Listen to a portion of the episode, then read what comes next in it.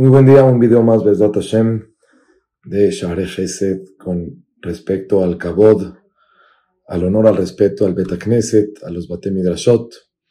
Está escrito, hemos hablado de lo que es hablar en el Betakneset, en la Tfilá especialmente, y también en el Betakneset como tal.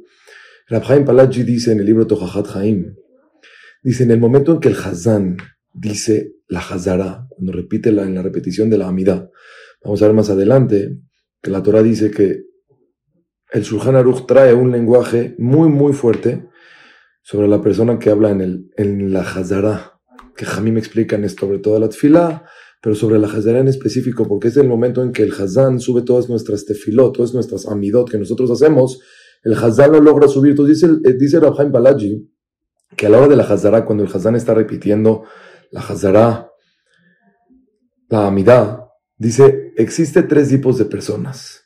Dice, existen ahí los tzadikim gemurim, los tzadikim completos. ¿Quiénes son? Dice, son los que Hashem los mete hasta adentro con él y les da lo que están pidiendo en sus tefilot. Existen los medianos, los beinonim.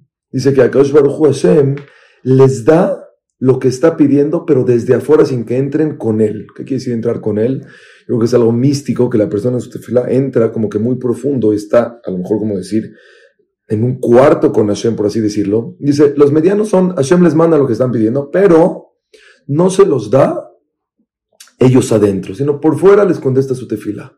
Dice, y los que son hasta abajo, que son los Reshaim, dice, son los que a Baruchu, Hashem como que los, los empuja, dice, no, no vengan aquí conmigo, dice, y Hashem no les da la tefilá que están haciendo. ¿Y quién se llaman esos reshaim? Dice esas personas que interrumpen de escuchar las verajot en la Hazara y las alabanzas que se están haciendo a Hashem y hablan cosas vanas. ¿En qué momento? En la hora de la tefilá. Vemos una vez más lo que dice Rabhaim Palaji sobre que una persona interrumpe en el momento más alto y más fuerte de la tefilá, que es la Hazara del Hazán y claro, hablando general sobre el tema de hablar en la tefilá, hay que tener mucho cuidado. Vean cómo la persona empuja que las tefilot de la misma persona sean contestadas por interrumpir y no darle esa importancia a ese momento tan especial.